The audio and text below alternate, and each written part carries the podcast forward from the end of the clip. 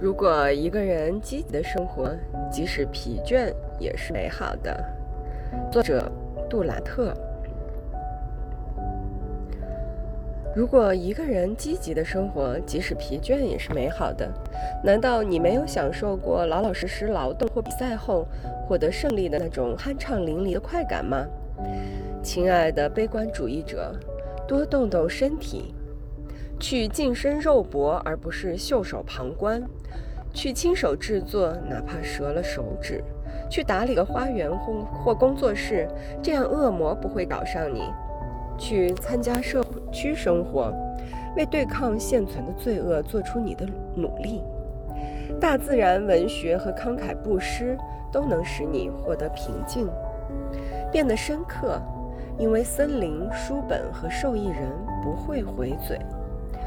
如果你要成为一个知识分子，那么去和天才交交朋友，让他们成为你的座上宾，比如苏格拉底。柏拉图、欧里庇得斯、阿里斯托芬、伊壁鸠鲁、卢克莱修、彼得罗纽斯、奥马尔、拉伯雷、蒙田、塞万提斯、莎士比亚、培根、斯宾诺莎、莫里埃、伏尔泰、吉本、歌德、叔本华、拜伦、巴尔扎克、海涅、福楼拜、尼采、屠格涅夫、爱默生、梭罗、惠特曼和法朗士。这些名字为你提供了一份书单，可以让你成熟，让你欢笑，也会教你知道最坏的，相信最好的。要是这些花了你五百美元怎么办？你在百老汇的黄金海岸不是花的更多吗？这些人和我们一样，深知生活的弊病，但是他们学会了理解、宽恕和拯救。他们赢得了智慧，使生活井然有序。他们的幸福超过了悲伤和痛苦，但可能是在质量而不是数量上。他们知道悲观主义只是少年不识愁滋味，为赋新词强说愁而已。我们很高兴知道这个世界还不够美好。我们不会明目张胆地摆出自我中心主义，要求全世界遵守我们的标准，或是对别人的品味嗤之以鼻。生活是我们自己创造的。如果生活看起来一文不值，那么可能是我们自己搞错了。如果生活看起来愚蠢而微不足道，那么可能是我们自己荒谬的人生哲学造成的。但是你们会坚持问：我们难道都要死吗？当然，正如太阳今晚会下山一样。但这丝毫不影响它白天照常升起。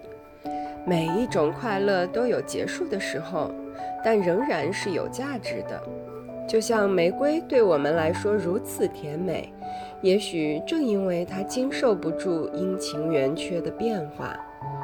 只有你热爱生命，才有权利去抱怨死亡。对一个诚实的悲观主义者来说，死亡才是乐观的理由。你们不应该对死亡如此反感，正如弗里德里克对一个飞行中的战士说：“混账！难道你想长命百岁吗？”